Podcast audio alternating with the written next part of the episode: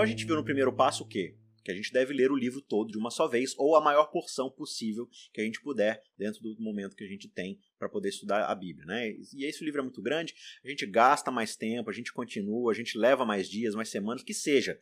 Mas tente usar da melhor forma possível o seu tempo para poder fazer uma leitura completa daquela unidade literária que você está vendo. A gente aprendeu que nesse segundo passo desse segundo módulo, a gente vai ler tomando notas, ou seja, a gente vai trabalhar como se fosse um investigador.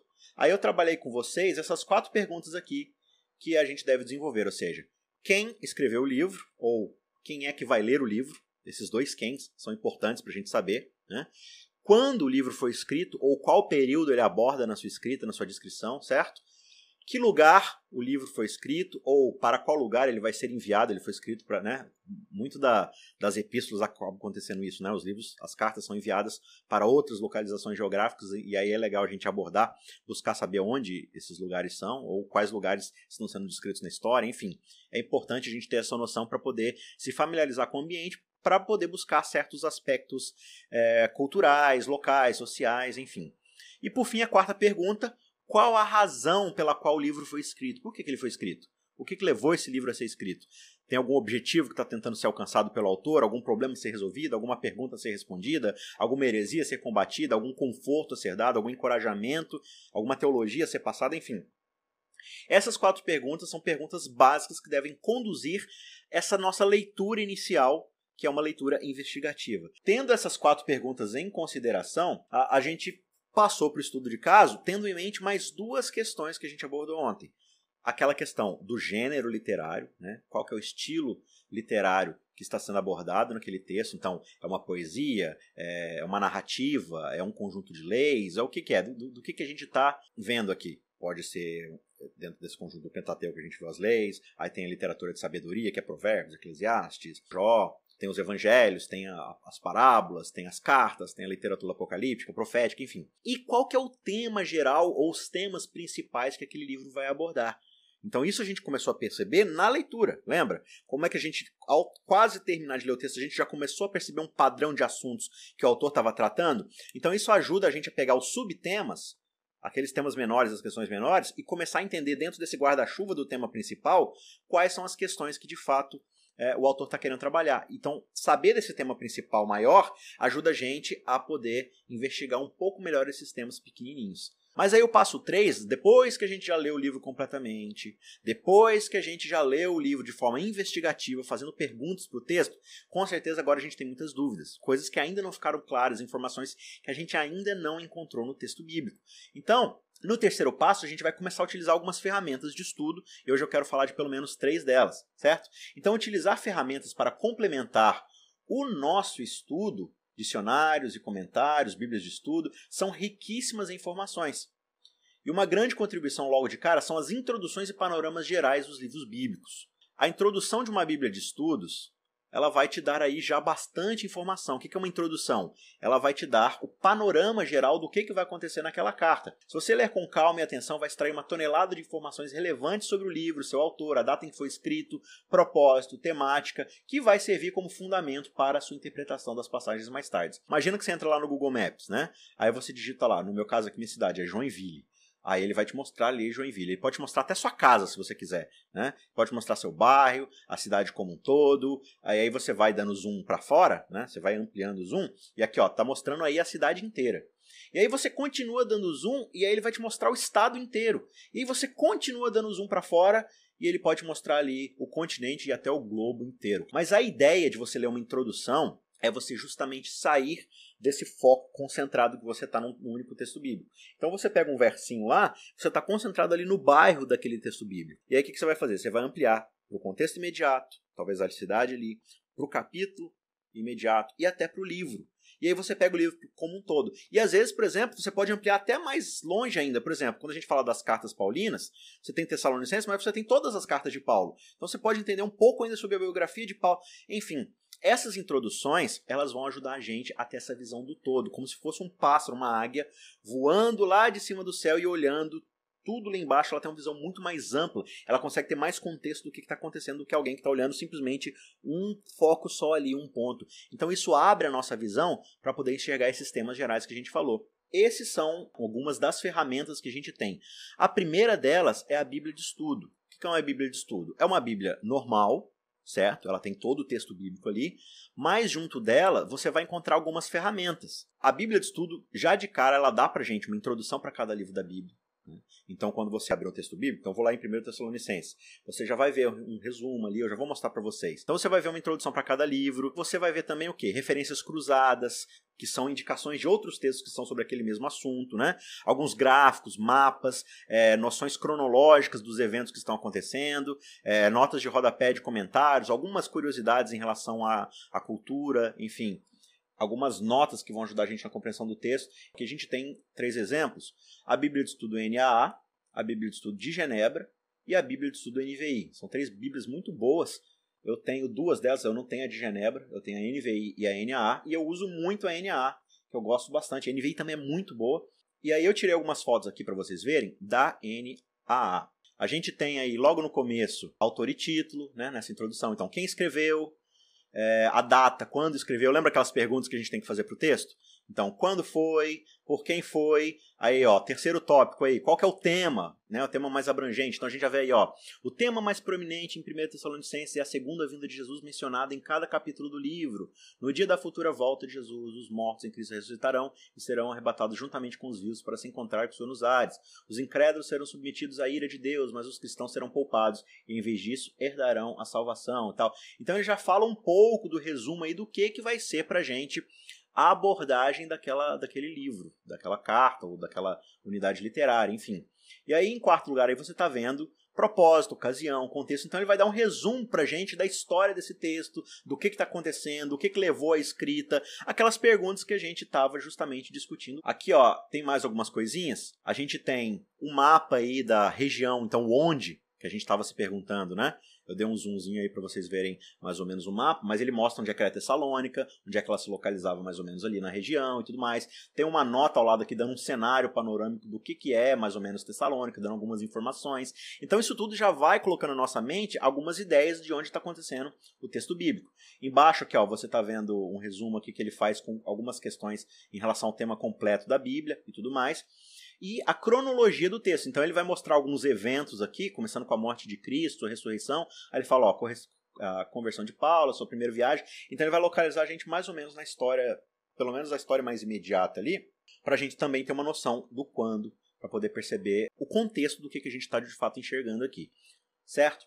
E aí, ó, assuntos principais aí na, na coluna da direita, em cima, você pode ver. Então ele vai falar, ó, a ira de Deus vem sobre aqueles que rejeitam o evangelho, a morte de Jesus e sua ressurreição são as bases da esperança do cristão. E ele vai falando vários dos assuntos que vão ser abordados nessa carta, e ele dá também aqui as referências. E as características literárias. Então a gente falou sobre é, o gênero literário daquele livro, daquela unidade. Aqui ele fala um pouco. Ó, a primeira carta de Paulo aos Tessalonicenses é uma carta informal que contém todos os atributos comuns de uma epístola do Novo Testamento. Então ele já dá pra gente aqui a dica de qual é o estilo literário do livro que a gente vai ler. Então a gente também já tem algumas informações aí na hora de interpretar da forma correta.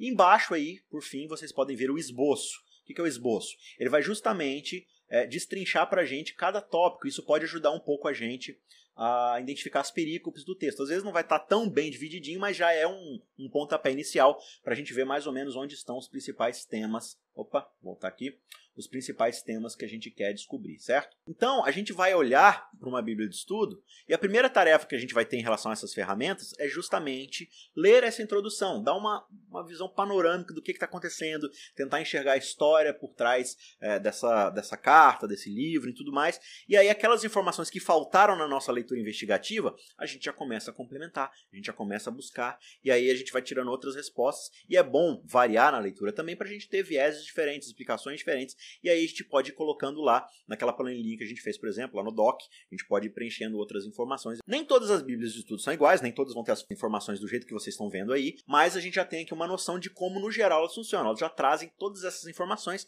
só que uma bíblia de estudo é muito mais resumida, porque ela é a bíblia inteira, certo? Então você já tem ali texto bíblico, já tem outras informações, outras ferramentas, outros artigos. Então ela vai resumir um pouco as informações que ela vai dar. Uma segunda ferramenta inicial aqui para a gente ter em mente são os dicionários bíblicos. Aqui, mais uma vez, eu coloquei três exemplos: o dicionário Vine, o novo dicionário bíblico Champlin e o novo dicionário da Bíblia, que é o da Vida Nova, que é esse que eu tenho aqui. Verdade, eu fiquei de mostrar para vocês aqui. Então, gente, essa aqui é a Bíblia de Estudos. Ela é bem grossinha, tá vendo? E no final ela tem muita informação legal também, ó. Ela tem várias notas explicativas associativas que você pode usar para fazer algum estudo mais sistemático, enfim. É uma ferramenta que vale muito você ter. Ela tem artigos aqui sobre como ler a Bíblia. É, ela fala um pouco também desses gêneros literários. Ela explica um pouco deles, dá dicas para gente de como funciona. Enfim, é uma ferramenta excepcional para você ter aí no seu, na sua biblioteca, na sua mini biblioteca. Vale muito a pena. E esse aqui é o dicionário que eu estou mostrando aí para vocês também. Já vou voltar ali para o PowerPoint. Mas esse aqui é o dicionário. Olha o tamanho da criança, né? E aqui no dicionário você vai ter diversos artigos. Então, ó, você pesquisa algum termo, alguma palavra, no cantinho está aparecendo encarnação.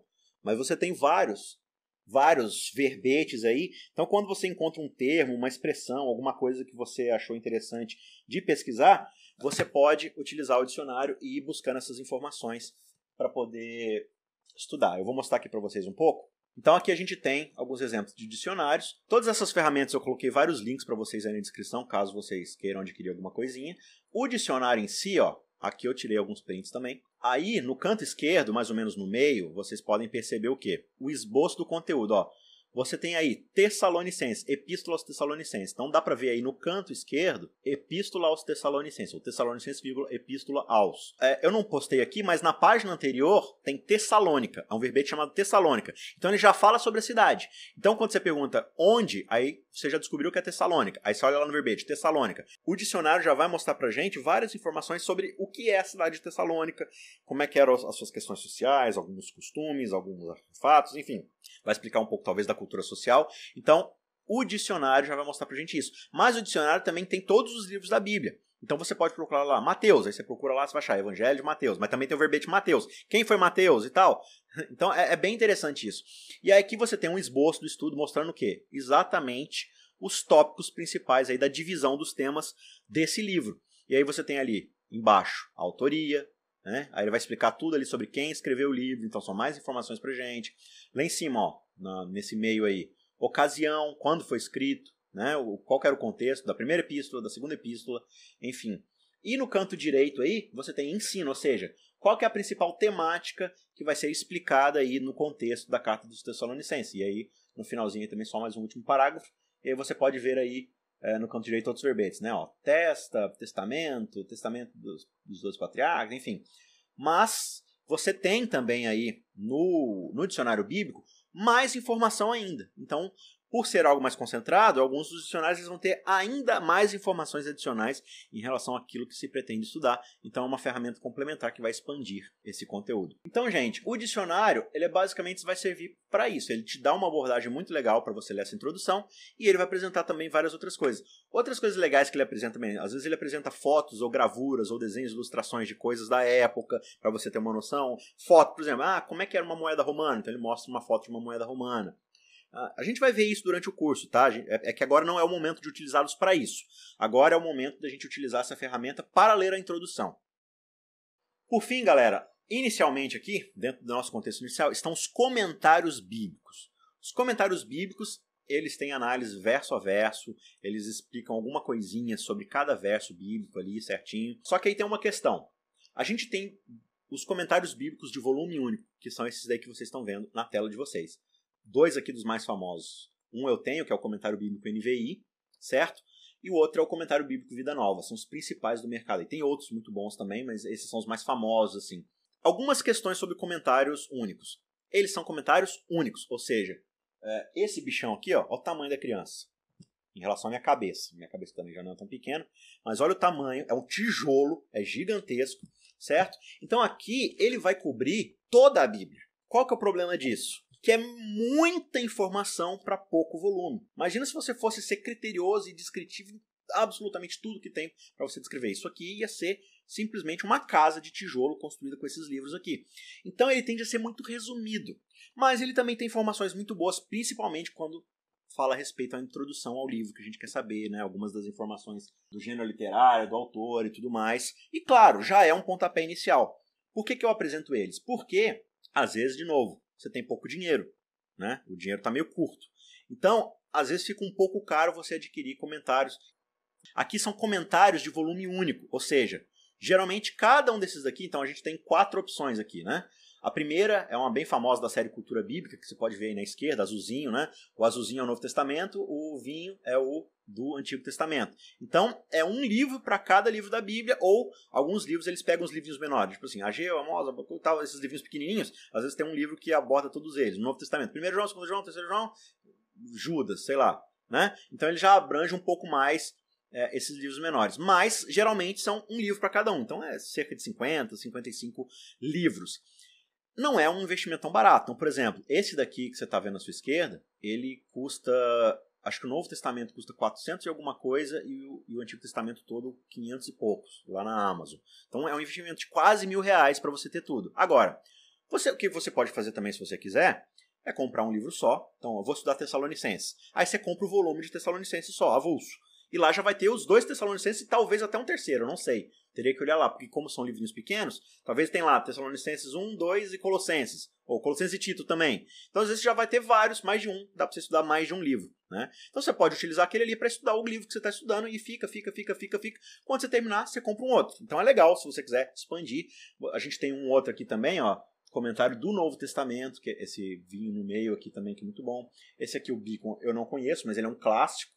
Né? Claro, de novo, cada um vai ter o viés dos comentaristas, dos caras que estão escrevendo, né? Não são comentários inspirados. São gente, são pessoas que estudaram bastante, são acadêmicos, né? Então eles investigaram, viram coisas históricas, arqueológicas, textuais, estudaram o original e eles vão emitir a opinião deles sobre como aquilo se dá. Então é legal, às vezes, você ver mais de uma opinião também para ir te ajudando a formatar o seu pensamento. E embaixo aqui você tem o famoso comentário bíblico adventista do sétimo dia, que são vários volumes. Eles também, cada um aborda mais de um livro, eles não são um livro só. Então, por exemplo, ó, você tem aqui esse daqui, ó, Primeira Crônicas até Cântico dos Cânticos. Então são vários livros da Bíblia. Então são vários volumes desse. São um pouco mais espessos, obviamente, que aqueles do comentário de volume único. Mas eles também têm todo o texto bíblico.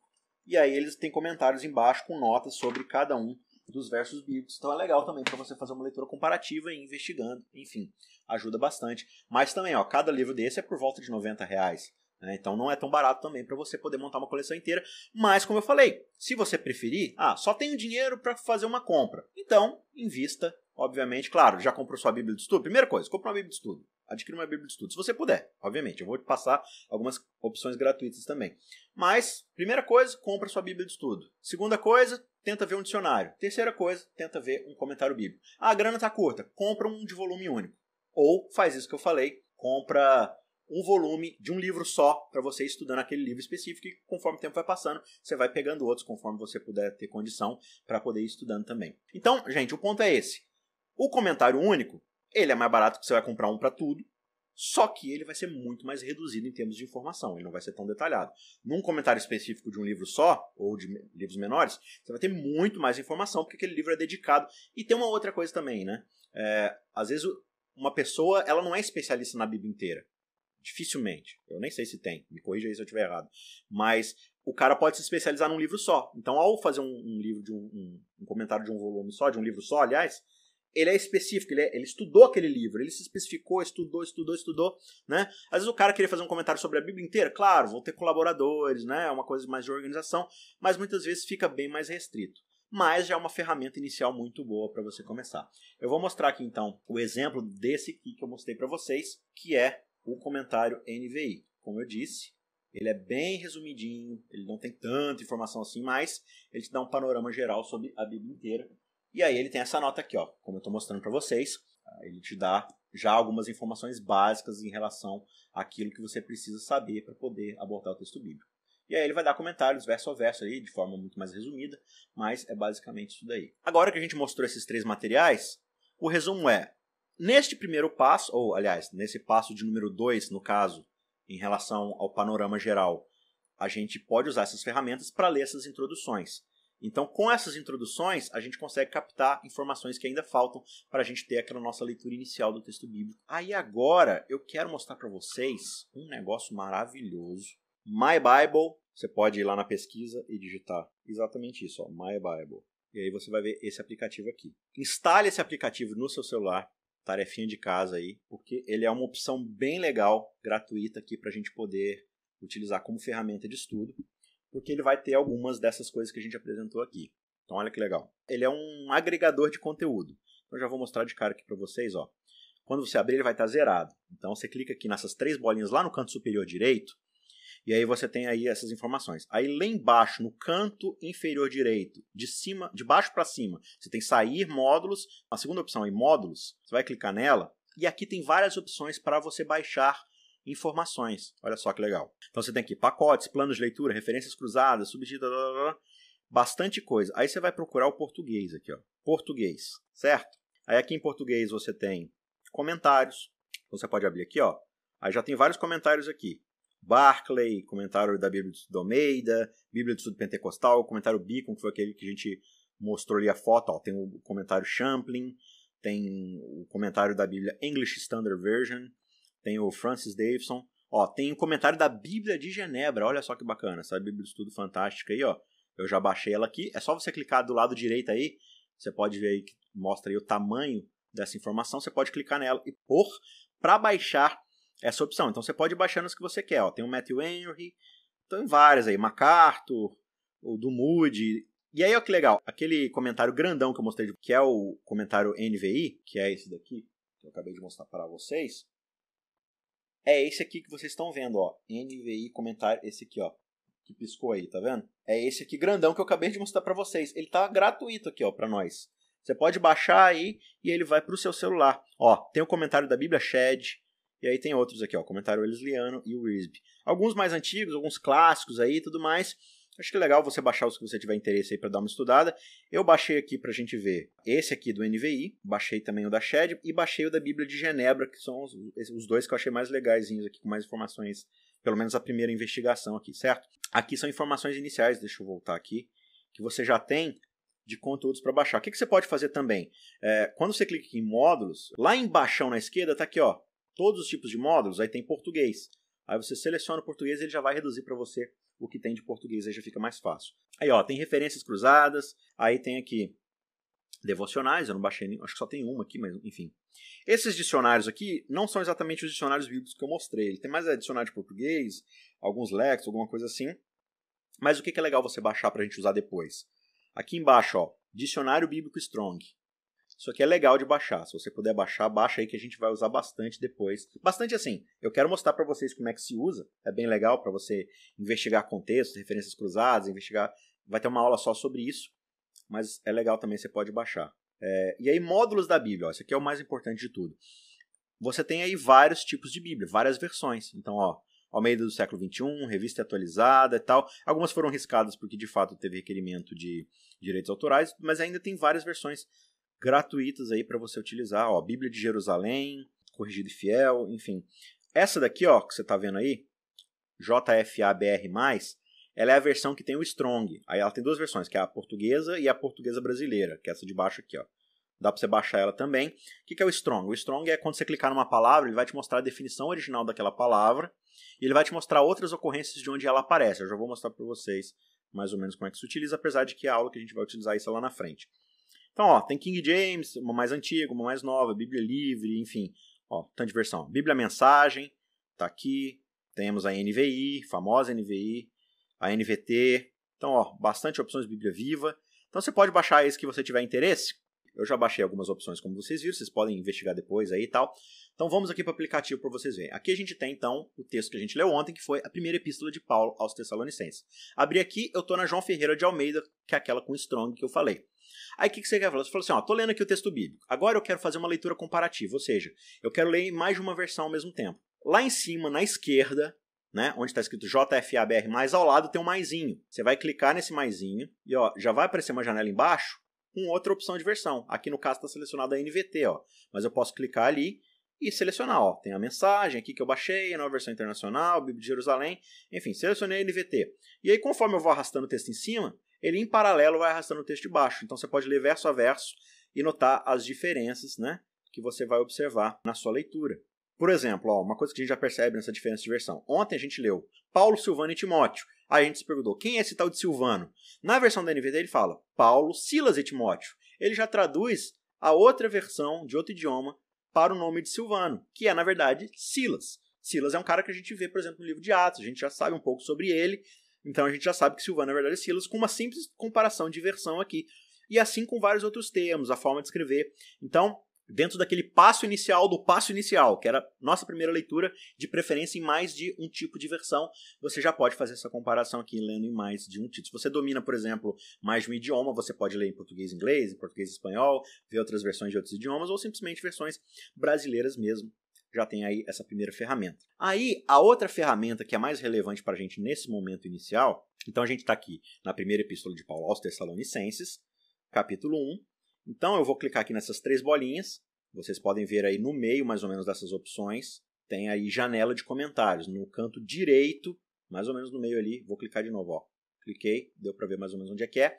Ele abriu pra gente esse comentário grandão aqui, que é o comentário NVI, que tem ele aqui para você baixar no seu celular. E aí o que, que vai acontecer? Ó, você tem aqui de cara um texto introdutório em relação ao texto que a gente estava estudando ontem.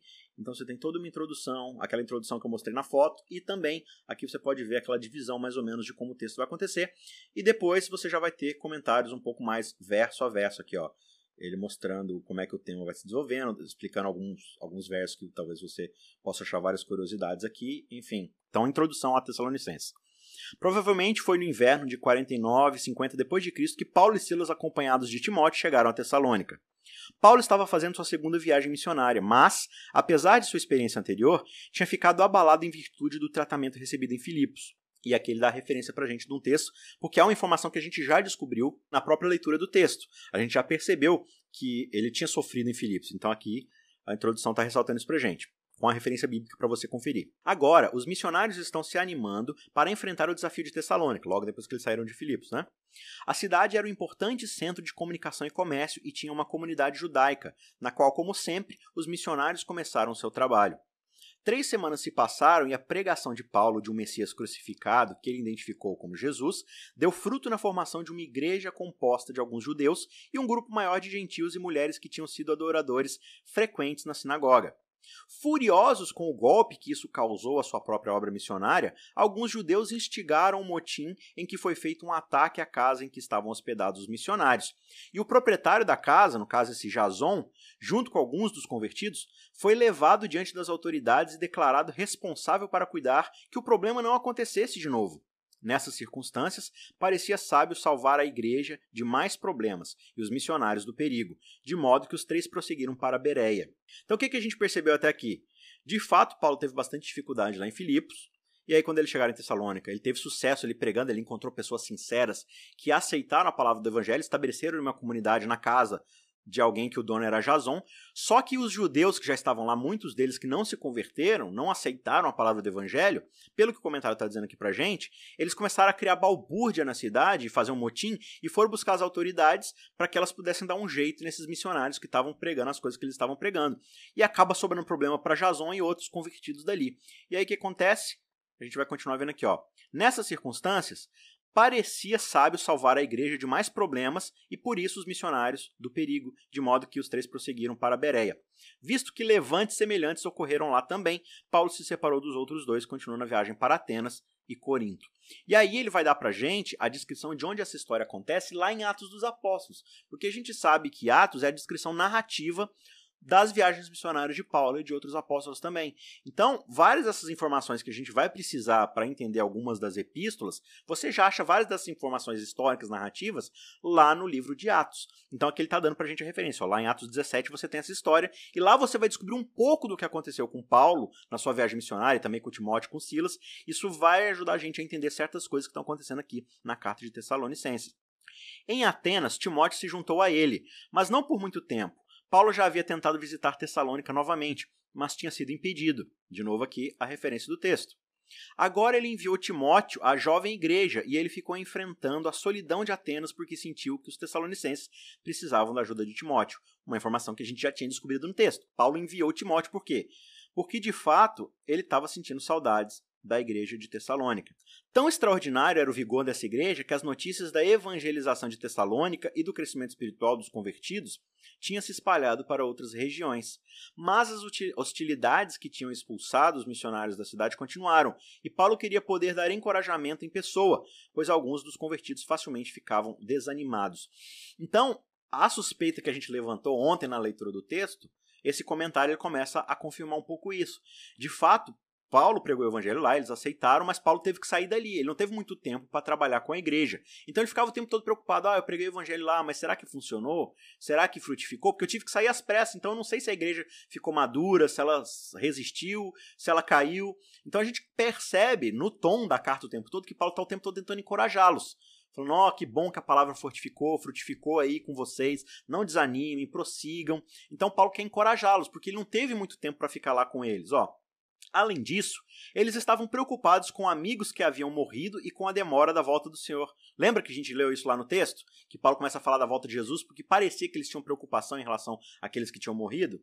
A ausência de Paulo estava sendo destacada como um sinal da falta de interesse pela igreja em Tessalônica, e ele e os outros missionários estavam sendo objeto de uma campanha de boatos que tinha a intenção de mostrar que eles não eram nada melhores do que os bandos comuns de charlatões mágico-filosóficos que é aquele da referência do texto. Então, nesse texto aqui, a gente leu lá ontem, né? Que Paulo começa a defender o seu apostolado, falando: olha, quando eu tive aí com vocês, eu não, eu não agi que nem os charlatões. Eu não fiquei tentando enganar ninguém. Tanto que a gente trabalhou do nosso próprio bolso, a gente juntou dinheiro pelo nosso próprio sustento ali para poder pregar o evangelho para vocês e a gente até estava disposto a morrer por causa disso. Então não é justo ficar comparando a gente com o pessoal que fica tentando enganar, passar perna com mensagens de, de cunho errado e tudo mais. Então aqui o comentário confirma isso pra gente. Algumas tendências indesejadas estavam sendo desenvolvidas. Os gentios não tinham feito um rompimento radical com os antigos e baixos padrões sexuais. Por isso que a gente vê lá, né, como está aqui a referência do, do capítulo 4, que Paulo orienta-os a manterem uma ética sexual saudável. Alguns crentes, provavelmente como resposta ao elemento escatológico na pregação apostólica, tinham abandonado seu trabalho. Aí a gente lembra de novo, Paulo falou lá, ó, trabalhe, não deem problema, trabalhe com as próprias mãos e tal. Por quê? O comentário está dizendo para a gente aqui que como resposta ao elemento escatológico na pregação apostólica, ou seja, eles ouviram a questão escatológica, que é questão escatológica sobre a volta de Jesus, e eles ficaram com essa impressão de que, tipo assim, muitos deles, erroneamente, ah, Jesus vai voltar mesmo, então não preciso trabalhar, não preciso conquistar nada, não preciso desenvolver nada, porque ele vai voltar e então não preciso fazer mais nada. Só ficar aguardando ele voltar. Né? E a gente percebe que Paulo fala assim: não, gente, Jesus vai voltar logo, mas a gente não sabe quando. Ele vai vir de surpresa, mas não confunda surpresa com imediatismo. Então, comecem a trabalhar, desenvolvam a ética sexual boa, né? mantenham-se livres de toda impureza, é, não incomodem ninguém, né? façam o bem e tudo mais. É, por quê? Porque a gente não sabe quando vai acontecer e quando acontecer vocês vão estar preparados. Pode ter sido a reação dos outros a esse grupo que produziu a desunião. Certamente havia uma tendência de dar aos anciãos da igreja menos respeito do que eles mereciam. Então, Paulo também faz algumas advertências em relação a eles respeitarem a liderança lá da igreja. A gente viu isso também lá no texto. Essas eram as circunstâncias em que Paulo escreveu 1 Tessalonicenses. Então, várias das coisas que a gente percebe aqui, nesse comentário, confirmam várias das nossas suspeitas quando a gente lê o texto bíblico e também é, deu claridade, deu algumas certezas de coisas que a gente estava na dúvida. Então, de fato, quando a gente lê este comentário aqui, a gente percebe que Paulo, de fato, teve pouco tempo para trabalhar com eles. Ele plantou a igreja lá, e isso se confirma lá na história de Atos 17, 18. Ele teve pouco tempo, ele teve que sair de lá correndo. E você percebe que Paulo, quando ele planta outras igrejas como Corintos e tal, ele fica lá às vezes dois anos, três anos, 18 meses. Ele fica muito tempo até a igreja se tornar segura, se tornar madura. E mesmo assim, várias dessas igrejas têm problemas. Mas com Tessalônica foi diferente. Por causa da perseguição, ele chega lá, planta a igreja, fala um pouco para eles e tem que vazar. Então ele fica preocupado que a igreja vai morrer, que o trabalho dele vai ser em vão, e aí ele envia Timóteo para descobrir as informações daquilo que estava acontecendo. E aí Timóteo vai lá, e quando Timóteo retorna, pelo que o comentário que a gente viu, não só Timóteo avisa para Paulo que a igreja está bem, como eles estão frutificando, estão pregando o evangelho, estão trabalhando, estão atuando. Tanto é que várias das pessoas ao redor conhecem a boa fama da igreja de Tessalônica. Então Paulo fica muito feliz, mas Timóteo também traz para Paulo alguns problemas. Fala, ó, Alguns estão desanimando na fé por causa dos que morreram, né? Eles estão preocupados com aquelas pessoas que morreram. Será que elas vão ver Jesus? Será que elas não vão? Será que elas vão ficar para trás? Né? Alguns estão com problema de ordem sexual por causa do, do, do, paganismo, dos cultos pagãos e tudo mais. Então, todas essas são coisas que a gente vai percebendo aqui do porquê Paulo está escrevendo essa carta. Então, a gente descobriu um pouco do quando, um pouco de quem, um pouco do porquê, o tema geral que Paulo está trabalhando, tudo isso aqui numa leitura curta e rápida de uma introdução. Então, conforme você vai lendo também em outros comentários, você vai percebendo mais informações. Aqui, como eu falei, é bem resumida, mas a gente tem também outras informações em outros lugares. Então, quanto mais você vai lendo, mais informações você vai tendo Beleza, pessoal? Então, basicamente é isso daí. A gente tem também. A gente fez essa leitura aqui, a gente foi grifando várias coisas, fazendo várias perguntas aí do lado, como vocês estão conseguindo ver, né? Então a gente já sublinhou várias coisas, várias dúvidas que a gente teve tudo mais. E aí, com essas perguntas, várias dessas a gente tirou do próprio texto, mas outras não. Então você pode ir lendo os comentários, lendo as introduções, né? Conforme a gente foi percebendo. Ó, deixa eu abrir aqui. Aqui é o da Bíblia de Estudo, certo? Então, ó, autor, Paulo é amplamente considerado autor de 1 Tessalonicenses, como evidenciado pela compatibilidade do vocabulário, do estilo e da teologia desta epístola. A menção de Silas, ó, Silvano, que é aquela dúvida que a gente tinha antes, né? Quem era Silvano? É Silas. E Timóteo como corremetente, ou seja, que estão juntos ali. Talvez seja uma indicação do cuidado de Paulo em apresentar os missionários como um grupo unido, que foram aqueles que plantaram a igreja. Ó, data, a maioria dos estudiosos, data de Tessalonicenses, nessa data aqui, papapá, papapá. Então ele vai dando várias informações aqui pra gente. Ó, tema, tema mais preeminente, 1 Tessalonicenses, é a segunda vinda de Jesus. Na... Então ele fala muito aqui dos temas, ó. Propósito e ocasião. Tessalônica era a orgulhosa capital da província romana da Macedônia, tinha uma população de 100 mil habitantes, por ter um porto natural e estar localizada na movimentada via Ignácia, ligava o leste ao oeste e também tinha as principais rotas de comércio norte e sul. A cidade era um centro próspero de comércio, de filosofia e tudo mais. Ó, e aí você vai tendo bastante informação para você se divertir aí no seu estudo. Ele vai explicando aqui pra gente bastante coisa. Timóteo relata que, em geral, a comunidade da igreja está indo bem, porém nem tudo em Tessalônica são flores.